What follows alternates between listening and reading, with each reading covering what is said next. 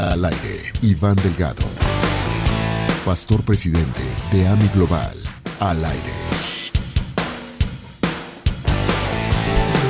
Hebreos 6, versículo 13 dice, porque cuando Dios hizo la promesa a Iván, agarre, póngale su nombre, Margarita, Carlos, Rodrigo, cuando Dios hizo la promesa a Abraham, no pudiendo jurar por otro mayor, juró por sí mismo, diciendo, de cierto, te bendeciré con abundancia y te multiplicaré grandemente. Allá los de YouTube, dígame un amén, que acá están dormiditos todavía. Escuche esto. Y habiendo esperado con paciencia, alcanzó la promesa.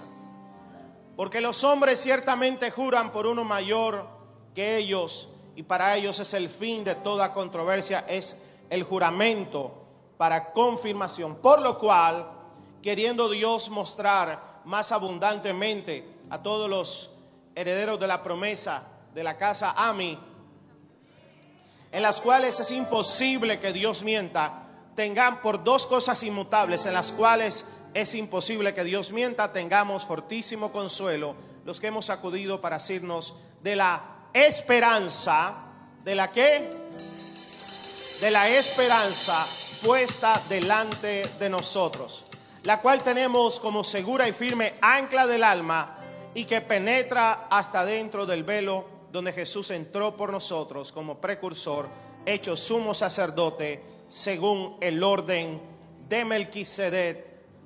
Amén y amén. Bien, los que no pudieron por algún motivo venir el domingo pasado o el 31, vaya a YouTube, las prédicas son gratis, escuche la palabra profética del el 31 de diciembre, la del domingo anterior que fue la parte 2, y hoy vamos a continuar con su entusiasmo, su fe. Padre, yo declaro un espíritu de tinto ahora, de café. He titulado esta enseñanza, Cuando hay promesa, hay esperanza. Cuando hay promesa, hay qué?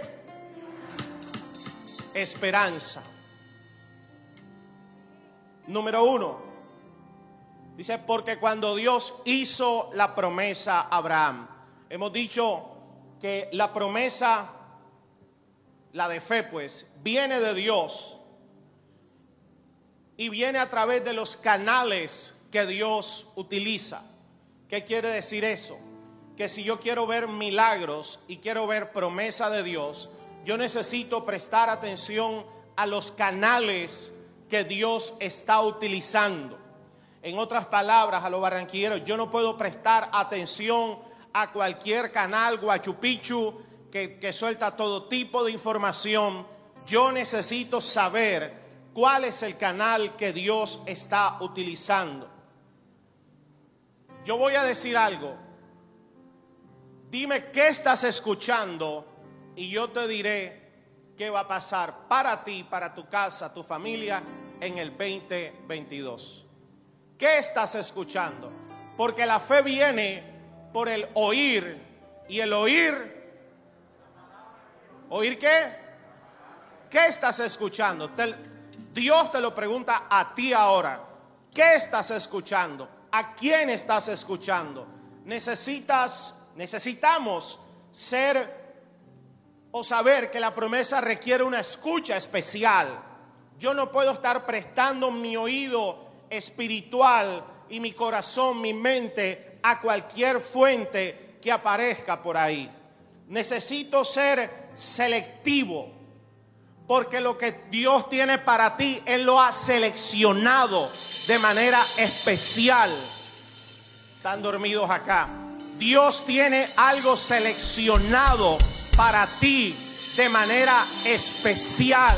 Lo que Dios tiene para ti no lo, no lo tiene para cualquiera. Es especial, viene del cielo. Dice, Dios hizo la promesa. Por lo tanto, yo también tengo que ser selectivo en lo que escucho y a quién escucho. ¿Hay alguien que me está escuchando aquí? Ser selectivo. Es más, todos aquí, todos aquí, con intención o sin intención, hemos decidido quiénes influyen en nuestra vida. ¿Quiénes son nuestros influencers? María José. Hazme un reel de eso. Grábame ya. Uno, dos, tres. Necesitamos, necesitamos. Vea, un paréntesis. A uno como pastor le toca hacer de todo. Psiquiatra, psicólogo, hasta médico, consejero, pastor, actor, teatro, danza, canto, gerente de banco. Entonces yo necesito, yo, tú necesitas definir quiénes son las fuentes que van a influir en tu vida, a las que tú admiras y las que tú reconoces como una fuente que Dios diseñó y Dios mandó para bendecir tu vida, para hacer crecer tu vida espiritual, para que tu fe no se estanque y para que tu fe sea más grande cada día. Este año tu fe no será igual que el año pasado ni hace dos años. Este año Dios te dará una fe más grande. ¿Sabes por qué? Porque los milagros serán más grandes este año. Entonces, la pregunta es, ¿quién está o a quién tú le abriste la puerta de tu corazón para que sean tus influencers y pueden ser que te ayude a crecer en fe o puede ser que no te ayude a crecer en fe, puede ser que te ayude a volverte loco. Aló. Entonces, Dios va a utilizar canales. Este año Dios va a utilizar a tus pastores para darte dirección divina. Gracias a los cuatro hijos de esta casa que dijeron amén. Va a utilizar a tu líder, al líder de tu grupo. Va a utilizar a, tus autoridades también. Cuando, las autoridades están alineadas por, a Dios, Dios utilizará tus autoridades. Dios puede utilizar tu suegra. Dios utilizará al Espíritu Santo que tienes dentro de ti. Si dedicas momentos con el Espíritu Santo, esta semana el Espíritu Santo nos va a hablar. Vamos a estar en ayuno y oración y el Espíritu Santo te va a hablar. Martes, miércoles, jueves y viernes. Utilizará un sueño, utilizará una visión, utilizará la Biblia. Cuando la lees, Dios utilizará un momento específico para decirte, esta promesa no es para todo el mundo, esta promesa es para ti. Agárrala, es para ti. Entonces Abraham escuchó a Dios y recibió la promesa. Y dice el versículo 5, dice, Hebreos 6, 5, dice, mira la tremenda promesa que le da. Le dijo, Abraham te juro, te lo prometo y te lo juro por mí, te bendeciré con abundancia y te multiplicaré en gran manera. Dice, y habiendo esperado con paciencia, alcanzó la promesa. Cuando hay promesa, hay paciencia.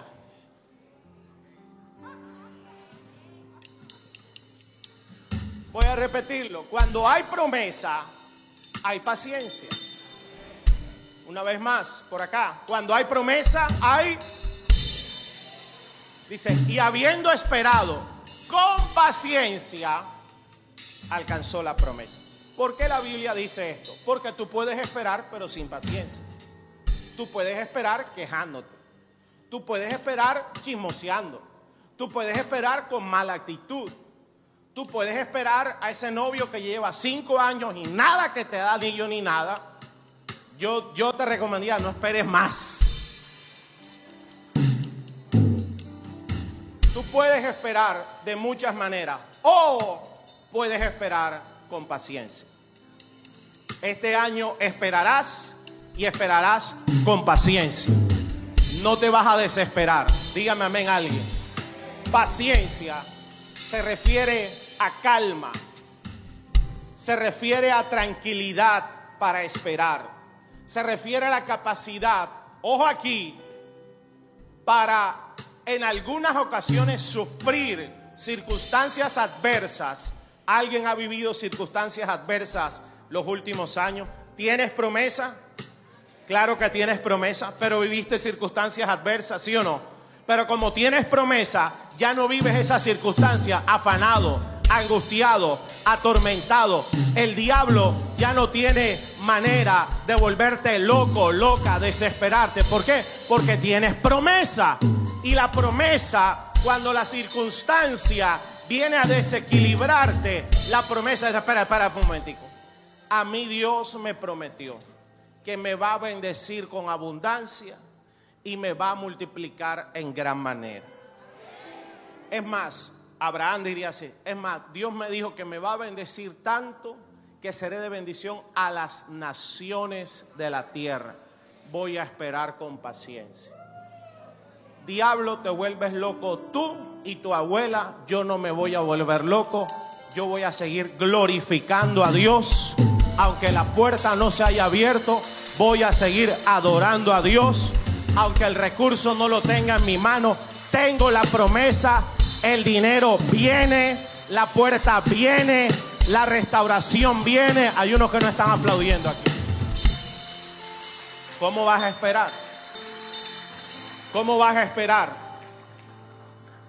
Capacidad para sufrir adversidades, tolerar esas adversidades con fortaleza, sin quejarte o rebelarte. Porque una de las cosas que hace la impaciencia, el afán, la angustia, es que te revelas. Es decir, me revelo, Señor, no creo, no voy a esperar más. Voy a hacerlo a mi manera. No creo en tu promesa, no creo que tu camino sea el de bendición y por supuesto habrán otros caminos que parecerán más rápidos, parecerán más fáciles. Pero Jesús dijo algo, ancha es la puerta que lleva a la perdición. Pero angosto el camino y la puerta que lleva a la salvación. ¿Por qué? No, no que sea angosto, no es que no muchos puedan entrar, no, sino que muchos prefieren el camino ancho. Qué bueno que tú preferiste el camino angosto, pero cuando pasamos la puerta de ese camino angosto de la fe, cosas mucho más grandes.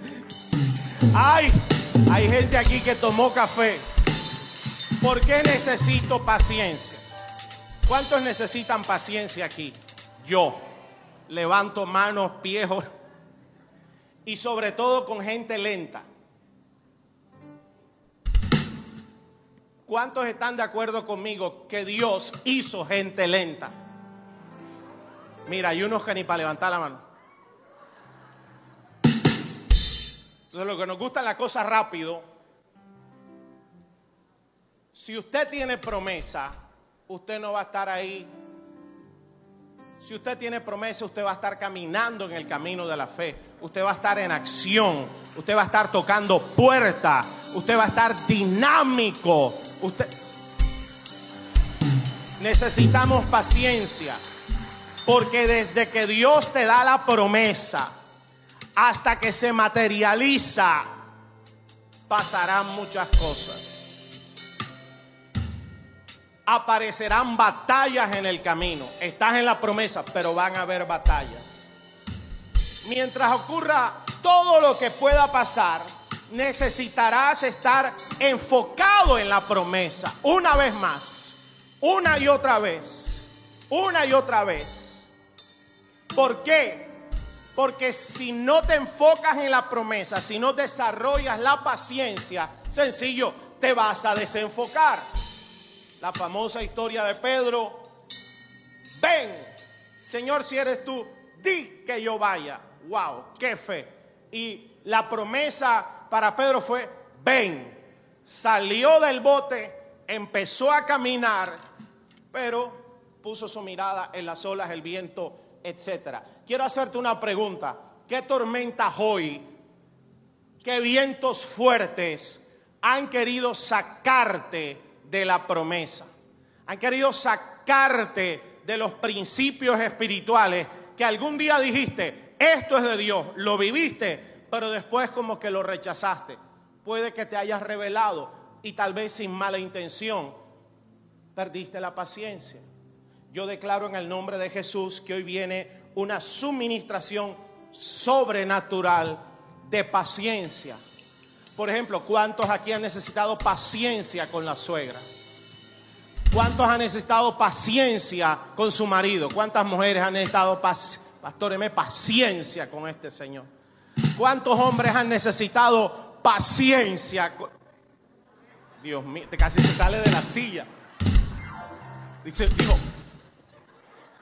wow.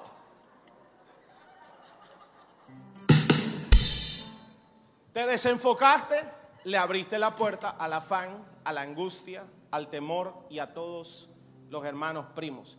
Pero cuando tengo promesa, alguien aquí tiene promesa, y la mantengo vigente, la paciencia no abandonará mi corazón. Y nada ni nadie me moverá de lo que Dios me ha prometido. Este año no te saldrás de la promesa. Recíbeme esta palabra si sea por fe. Dios te dará paciencia.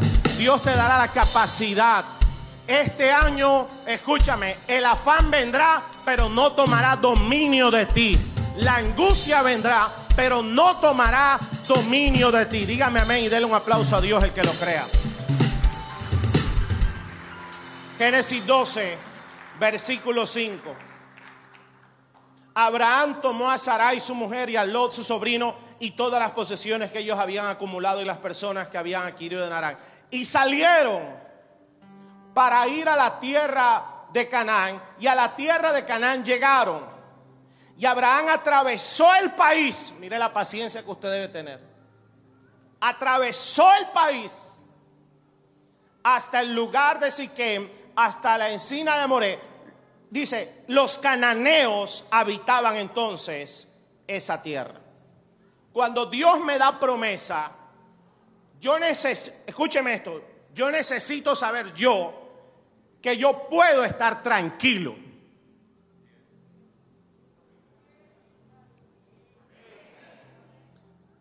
Cuando Ana iba al templo, Ana era estéril.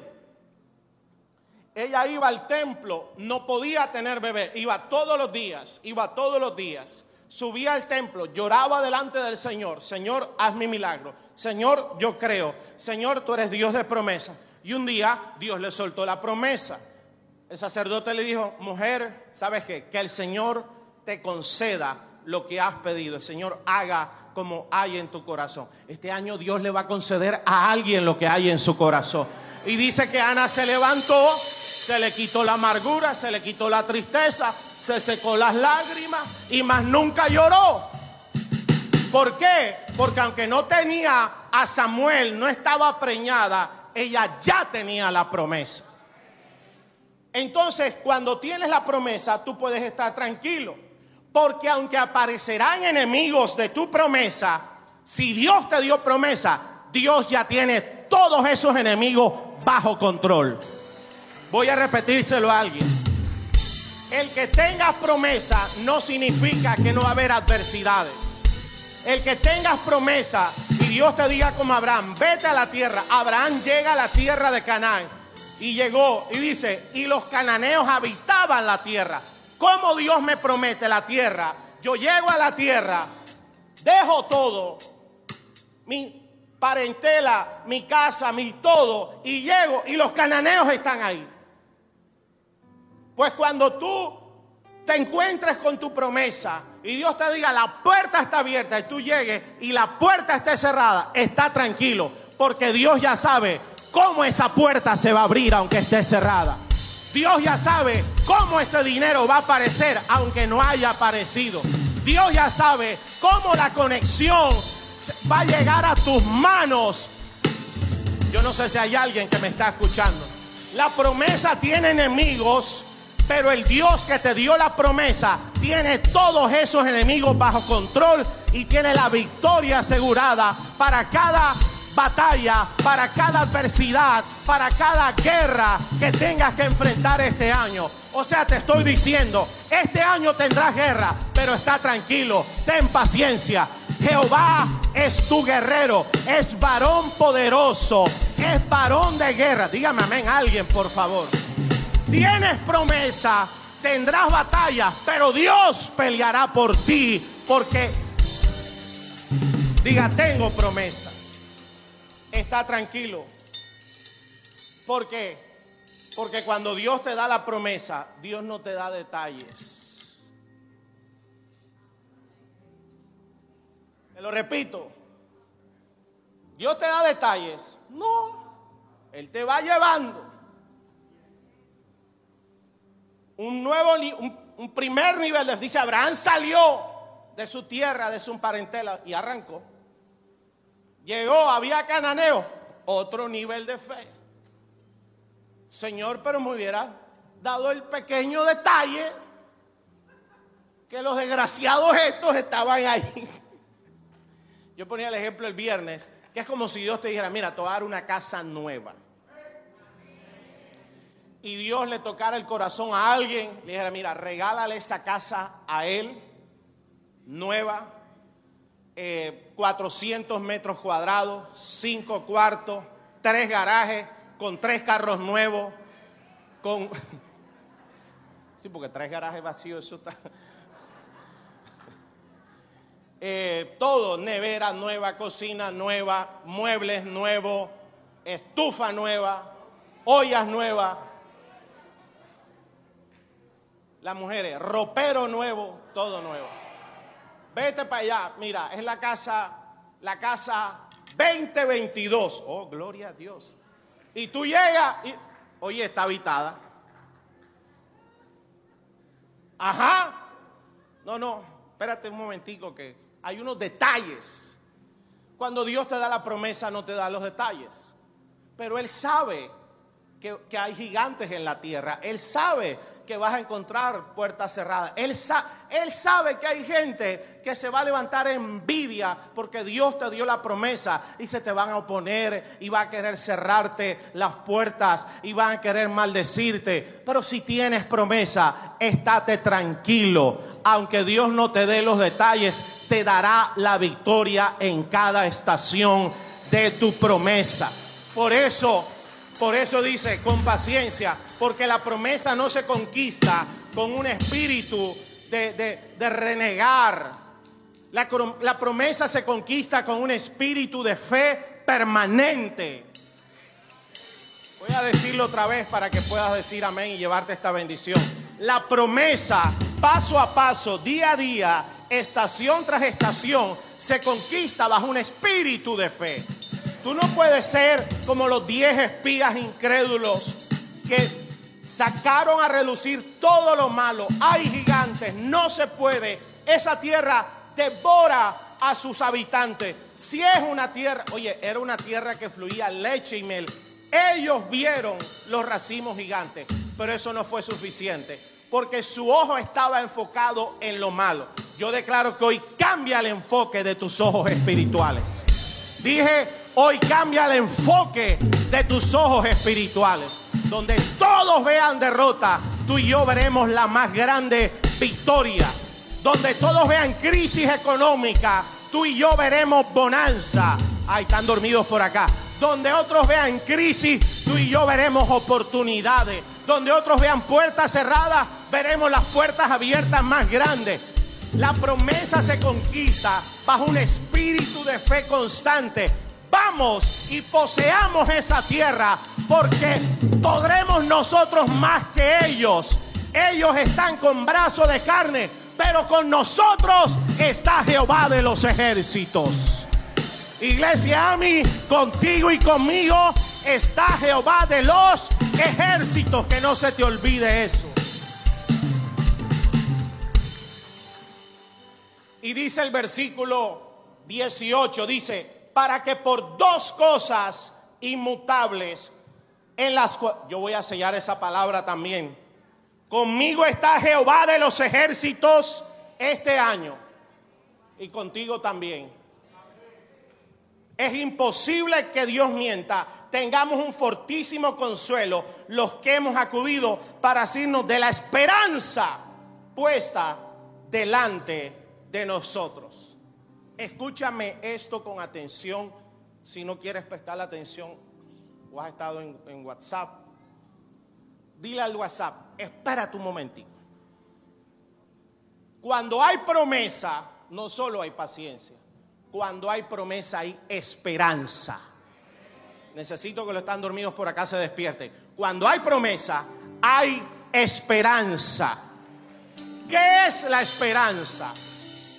No es la vecina que te ha echado ojitos y vecinos, no, no. Esperanza es un don espiritual, es una virtud, es algo que te da Dios.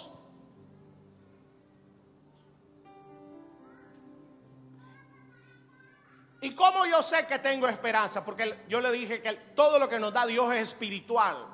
No lo vemos del mundo de la fe. La fe no habla de las cosas visibles. Pero todo lo que Dios te da espiritualmente se manifiesta en el mundo natural. Entonces, cuando tú tienes promesa, en ti se genera algo que se llama esperanza. Te da paciencia para saber esperar. Pero te da esperanza, ¿para qué? Porque tú no solo vas a esperar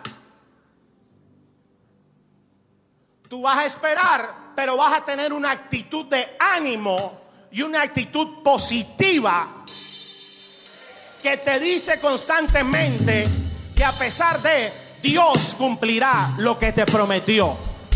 Esperanza es la virtud que Dios nos da para tener la expectativa positiva, para tener el ánimo, para creer constantemente Dios va a cumplir lo que me prometió. Por lo tanto, aunque estoy caminando y no veo nada, en cualquier momento un ángel aparece. Aunque estoy caminando y no tengo nada, tengo esperanza. En cualquier momento se me abre la puerta. Aunque estoy caminando y no tengo nada, tengo esperanza. En cualquier momento entra la llamada ganadora. En cualquier momento me envían el mensaje. En cualquier momento vendrá la sorpresa. Iglesia Ami, hoy Dios te da esperanza.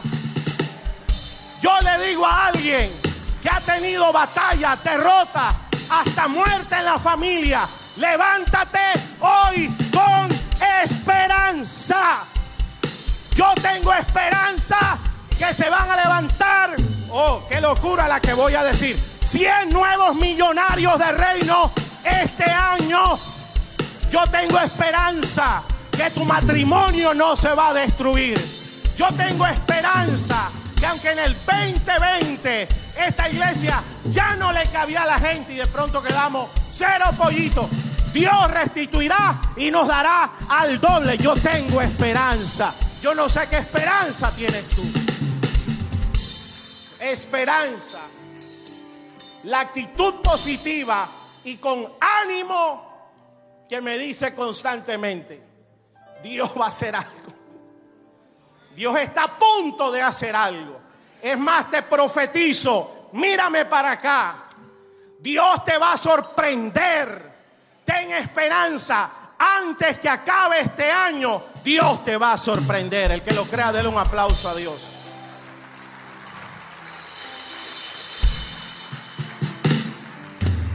El que tenga esperanza, aplauda a Dios más fuerte. Diga, yo tengo esperanza. Por eso, muchas veces la gente no va a entender lo que hacemos. Los que no son de la fe, pues, o los que no tienen promesa como Dios te ha dado a ti. Porque la promesa te lleva a una acción de fe y no entenderán lo que haces a veces no entenderán cómo lo haces, cómo haces las cosas. Abraham recibió su promesa, pero otro nivel de fe. Bueno, ahora ve y entrega a Isaac. ¿Por qué?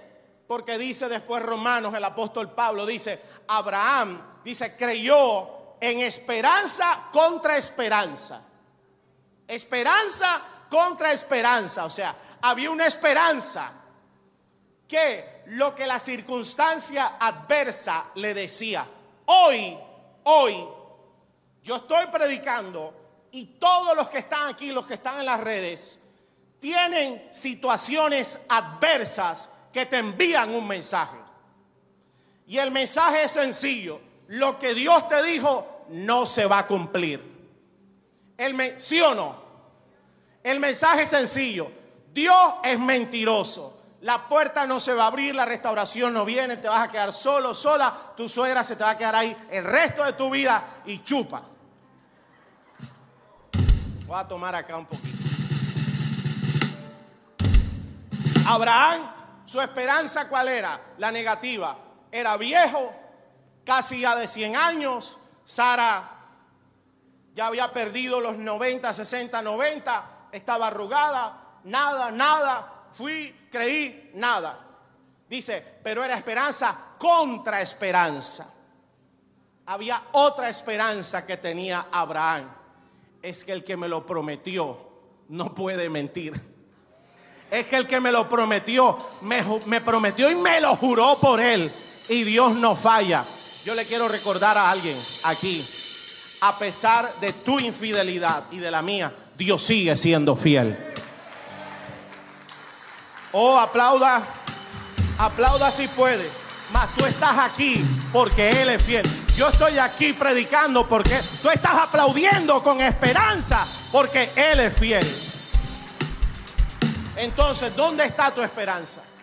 ¿Te das cuenta lo que sucede cuando empezamos a colocar nuestra... Bueno, yo, yo tengo mi esperanza en Dios, pero voy a poner un poquito aquí. En, en mi finanza, o en mi negocio, o en este que me prometió, usted ha tenido gente que le promete algo y después hacen como flash, peluca bienvenido al club. Por eso dice, dice Pablo, somos prisioneros de esperanza. Ya no somos prisioneros del pecado, ahora somos prisioneros de la fe, una fe que nos da esperanza. ¿Y cómo yo sé que tú tienes esperanza? Pues cuando todo el mundo está amargado, tú estás en victoria. Tú estás adorando a Dios. Cuando todo el mundo se está quejando, tú tienes una palabra de ánimo. Yo tenía una, yo cuando oré anoche tenía una esperanza. Y yo me imaginé, cuando yo dijera esto, esperanza, yo me imaginé que la iglesia se iba a caer, que la gente se iba a parar en la silla, que la gente iba a aplaudir. Pero no. En el de 11.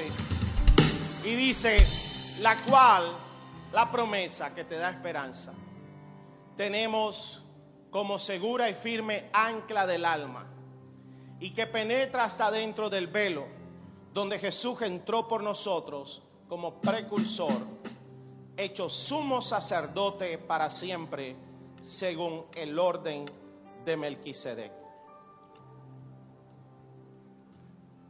La promesa te da paciencia, la promesa te da esperanza, pero la promesa, cuando tú te sigues desarrollando en el camino de la fe, y yo estoy feliz porque todos aquí se van a escribir a misión 15 de 3. Viene algo más, algo más fuerte.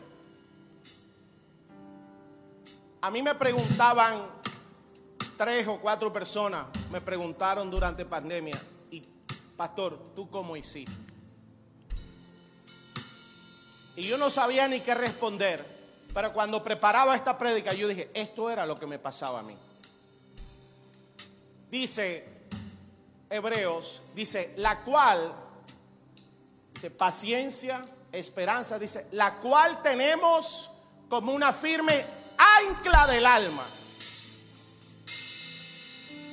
Llegará un momento en que la promesa de Dios ya no solo es paciencia, ya no solo es esperanza, ahora es un ancla.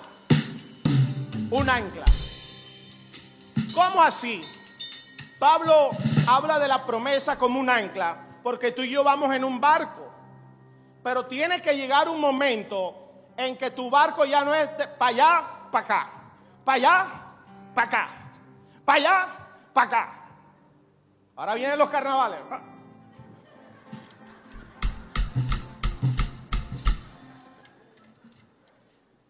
Aclaro, yo no tengo nada en contra del baile me gusta el baile. Aquí hay una pastora que se bailaba hasta las propagandas. Pastora Iris, usted la viera cómo baila. Llega un momento sencillo que tu barco llega al puerto de la fe y dice, aquí tiro ancla, de aquí no me mueve nadie. Venga lo que venga, no me muevo de la fe. Venga lo que venga, seguiré confiando en Dios. Pase lo que pase, para aquí no hay reversa. De aquí ni el diablo ni su abuela me mueve. Soy hijo de Dios, soy hija de Dios, soy heredero de promesa. Tengo promesa, tengo herencia, estoy ungido, ungida por Dios. Yo no sé si alguien me está... Tira el ancla. Cuando dice, y dice que es un ancla para qué. Ponlo en versículo otra vez. ¿Es un ancla para qué? ¿Del qué? ¿Del qué? Del alma, claro. Porque ¿qué es lo que más nos hace traicionar la promesa, nuestra fe? Dios, ¿qué es? Nuestra alma. Cuando Jesús iba a la cruz, ¿qué fue lo que dijo? No dijo, mi bolsillo está sufriendo, mi finanza no. Mi familia. Dice, mi alma está muy triste hasta la muerte. ¿Y por qué dice Pablo es un ancla del alma? Porque cuando tú llegas a este nivel de fe, de ancla, ya ni siquiera los pensamientos ni los dolores más grandes te harán retroceder en Dios. Pase lo que pase, sienta lo que sienta. Él merece toda la gloria, toda la honra. Pase lo que pase, seguiré adorándole.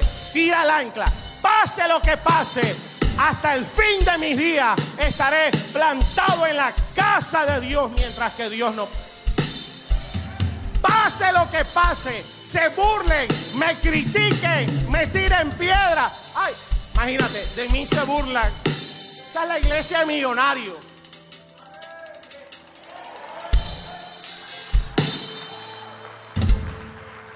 O sea, nos hacen bullying con eso.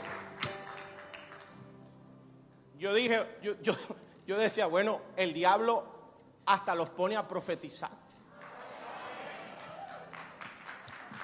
Digan lo que digan, yo tengo un ancla. Yo creo en el diezmo, yo creo en la ofrenda, yo creo en la premisa y así como Dios me prospera. Si tú no lo crees, no hay problema. Tú me respetas, yo te respeto, pero nos verás prosperar.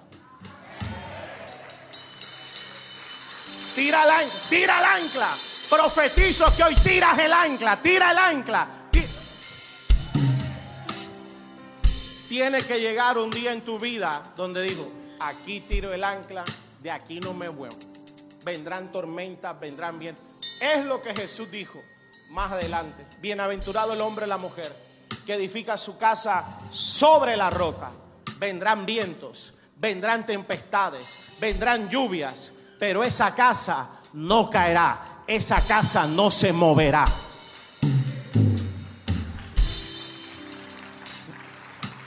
Yo pensé que alguien tenía esperanza y ánimo. Vamos a ver si aplauden con las dos cositas más que le voy a decir. Tira el ancla. Y yo quiero hacer una pregunta. Yo me lo he preguntado y claro, yo mismo me respondo. Pero a veces, yo no sé si a usted le pasa que usted ve a gente de la iglesia, de otras iglesias, gente cristiana que tiene palabra. Y después de esta pandemia que vivimos, yo pensaría que lo más normal en el camino de la fe es vamos a aferrarnos más a Dios. Ay, Dios mío. Diga, denme esperanza lo de acá. Vamos a aferrarnos más a Dios. Oye, con todo el respeto, con esta peste, la Biblia lo llama peste, bíblica, es bíblica, no nos debe sorprender. Con el ángel de la muerte que pasó y gracias al Señor, ni por tu casa ni por la mía pasará en el nombre de Jesús. El día que Dios lo decida, ese día será. Pero no cuando el ángel de la muerte venga. Yo, yo voy a pegarme más a Dios. Iglesia, es tiempo de tirar el ancla. No es tiempo de andar con, perdóname, con cuentos chinos, para no decirle otra palabra. Vamos a la Biblia. Y tú solo podrás tirar el ancla cuando tienes Biblia. Por eso este año vamos a estudiar Biblia. Vamos a estudiar Biblia. Sigo. Sal de tu tierra, de entre tus parientes, Génesis 12.1, y de la casa de tu padre, a la tierra que te mostraré, y haré de ti una nación grande, y te bendeciré, y serás bendición. El que te bendiga, yo lo bendeciré. El que te maldiga, yo lo maldeciré. Y en ti serán benditas todas las familias de la tierra. Y Abraham dijo, wow agarro esa promesa. Voy con paciencia. Tengo esperanza. Tiro mi ancla. Amén. La promesa te entrega.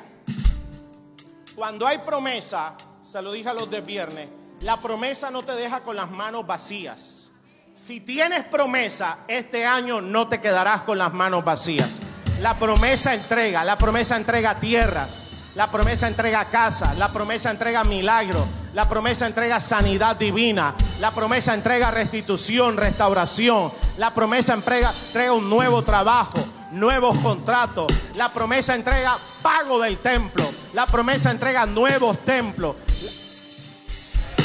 Promesa, si tienes promesa, tienes fe, tus manos no quedarán vacías.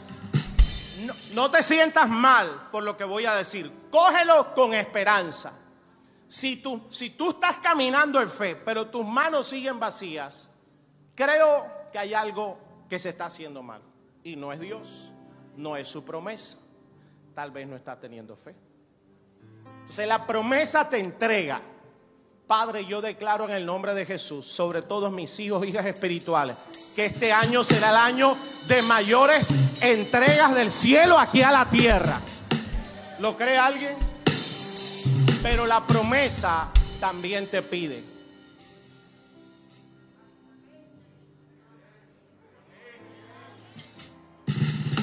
La promesa te entrega, pero la promesa te pide.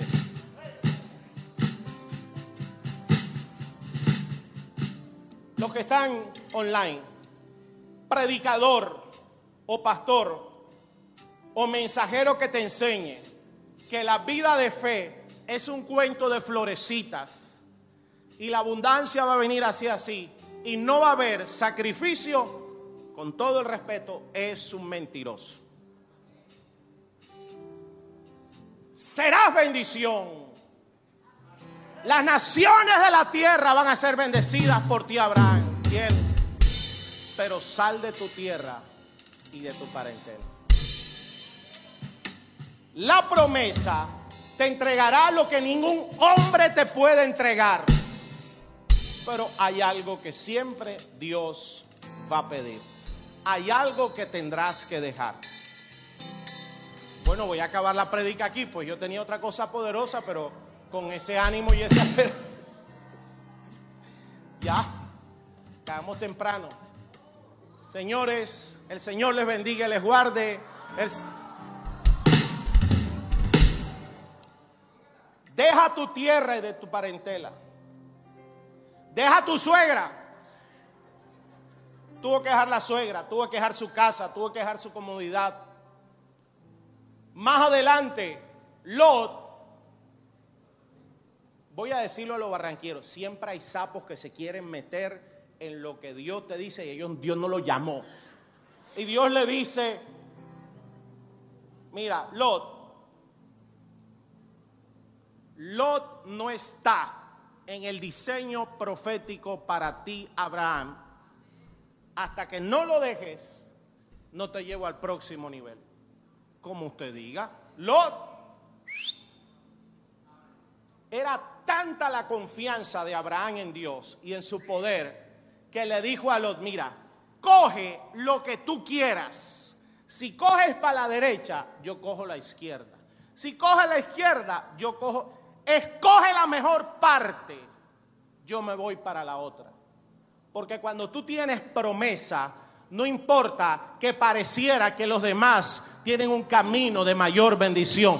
Tu camino de bendición lo tiene preparado Jehová. Nada ni nadie te lo quitará. Y Lot cogió la mejor parte y resulta que era Sodoma y Gomorra. Porque Lot escúcheme, lo tipifica venda. Lot se dejaba guiar por lo carnal, por lo sensual. La sensualidad no te estoy hablando de pecado sexual. Lo sensual es lo que te hace ver carnalmente las cosas buenas, exquisitas, que valen y despreciar lo de Dios. Lot despreció lo de Dios. Y allá lo secuestraron los reyes de Sodoma y Gomorra. La promesa te entrega cosas maravillosas pero algo tendrás que dejar. ¿Qué estás dispuesto a dejar para que Dios entregue la promesa completa?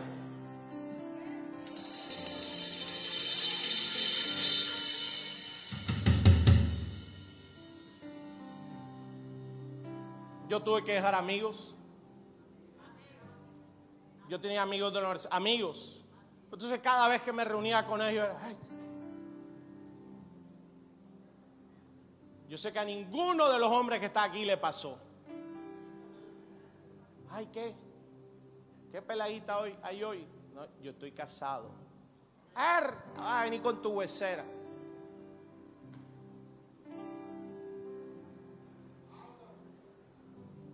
Tengo un familiar que quiero mucho, aprecio mucho, pero cada vez que me reúno con él, una vez al año o dos veces al año, cada dos años, suelta por la boca las diez plagas de Egipto salen. Y usted me conoce, yo no soy religioso, pero llega un momento que no aguanto. No sé si a alguno de ustedes les pasa. Gracias por los siete. ¿Qué estás dispuesto a dejar? Dios mío, se, bajó la unción, nadie selló esta palabrita. Entrégame a Isaac, Señor, como tú digas. Pelea con los reyes de Sodoma y Gomorra. Dios le da la victoria. No cogerás nada de ellos. Coge el botín y entrega el diezmo a Melquisedec. Señor, como tú digas.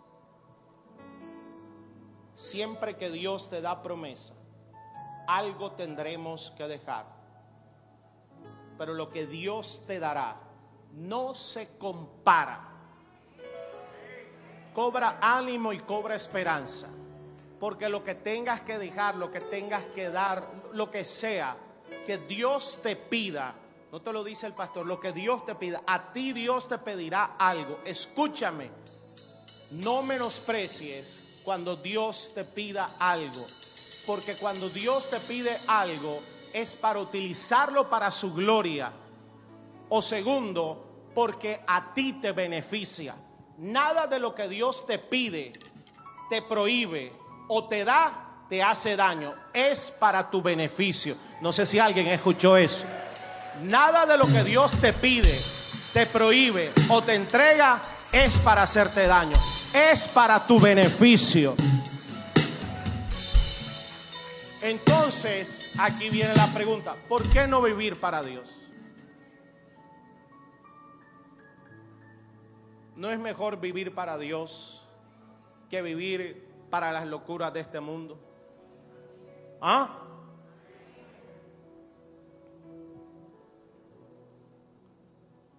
Dios te da promesa, pero algo quedará atrás. Quedará atrás la ruina en el nombre de Jesús. Quedará atrás la división en tu casa. Quedará atrás el chisme. Mira, cuando tú tienes promesa, tú no eres chismoso. Cuando tú tienes promesa, tú no eres chismoso, chismosa. Las chismosas, los chismosos, yo digo, este, este no tiene promesa, este no está caminando en fe. Pues cuando usted está caminando en fe, usted no tiene tiempo para mirar al otro, al lado, qué se puso, qué hizo, qué no hizo. Usted está enfocado, Dios está conmigo, voy a sacar a los cananeos, soy bendecido para bendecir. Dios abrirá la nueva puerta, voy a un ayuno, voy a orar. ¿Qué es lo? Déjeme, déjeme hacer algo.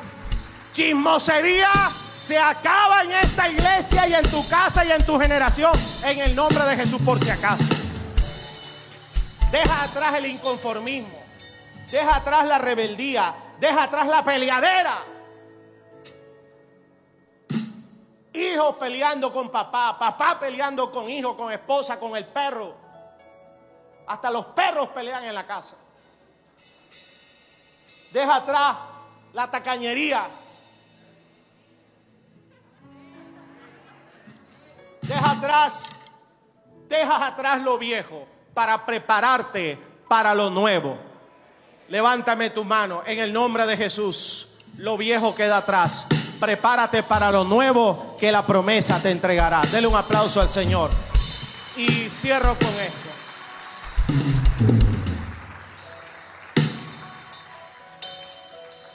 Dice, y llega Abraham a la tierra de Canaán y están los cananeos ahí. Y Señor, ¿y ahora? Me regalaron la casa, tengo las llaves, están los tres carros ahí y voy a entrar y está ocupado. Y ahora, versículo 7. Y el Señor se apareció a Abraham y le dijo, a tu descendencia daré esta tierra.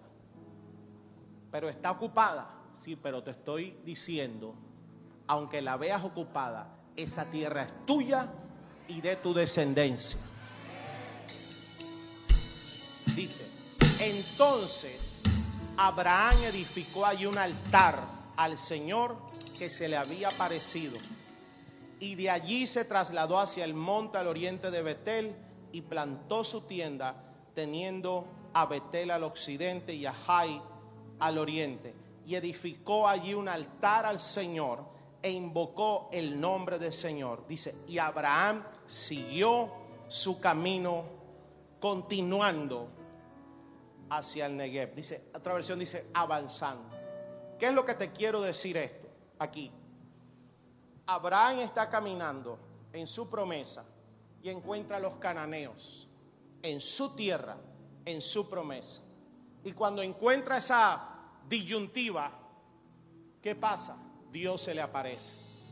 Dice, y el Señor le dijo a Abraham, esta semana el Señor te dirá algo a ti y a tu casa en nuestro tiempo de ayuno. Mira qué tremendo. Dios sabía que aunque le había dado promesa, Abraham necesitaba que esa ancla fuera poderosa, porque estaba viendo con sus ojos naturales que su promesa estaba ocupada por los cananeos. ¿Qué hace Dios? No prestes atención a lo que estás viendo. Presta atención a lo que yo te digo. Abraham, esa tierra que ves ocupada, te la daré a ti y se la daré a tu descendencia para siempre. Dice, entonces, ponme el versículo, entonces Abraham edificó un altar al Señor y plantó su tienda. Él vio la tierra ocupada y dijo, ok, Dios me está prometiendo que esta tierra es mía, se la dará a mi descendencia, pero yo la veo ocupada, aquí no hay de otra, hay que levantar altar. Y se movió hacia un ladito pero dijo, tierra, espérate que voy para allá. Aquí voy a edificar altar porque voy a adorar a Dios. Voy, voy a enfocarme en la promesa. Voy a ampliar mi visión espiritual porque mis ojos naturales están viendo la tierra ocupada. Cuando hay promesa, la promesa te obligará. Escúchame esto. ¿Tú quieres que todas las promesas se cumplan? ¿Quiere que todas las promesas se cumplan? Necesita vida de altar. Porque en el altar la promesa es renovada, la promesa es sostenida y la promesa es conquistada. Te lo voy a repetir. ¿Qué hizo Abraham? Vio la dificultad, escucha la voz de Dios, inmediatamente levantemos altar al Señor. Altar para adorar, altar para enfocar mi fe, altar para dejar aquí la duda que me está entrando, para dejar el afán, para recobrar la paciencia, para nuevamente salir con esperanza, para anclarme en el propósito, anclar para darte ofrenda, porque sé quién es el que me enriquece. Y una y otra vez, de eso te hablaré en el ayuno, Abraham volvía y edificaba altar. Volvía e iba a la oración. ¿Por qué iglesia? Porque aunque algunos por ahí han dicho que no hay que orar, cuando hay oración, la promesa se refresca. Cuando hay oración, recobras ánimo. Porque escúchame, cuando veas la tierra, tu tierra, tu promesa, ocupada por los cananeos, lo primero que va a suceder es que te vas a querer desanimar. Vas a querer perder la esperanza. Vas a querer levantar el hambre y decir, no voy más. Pero eso no va a pasar porque donde hay oración, escúchame esto, Abraham abría sus ojos y ¿qué veía? Dígame, ¿qué veía? ¿Qué veía? Cananeos. ¿Me está escuchando iglesia? Él abría sus ojos naturales y su tierra, cananeo, cananeo, cananeo, cananeo, cananeo, cananeo, cananeo. Hay veces que lo mejor que hay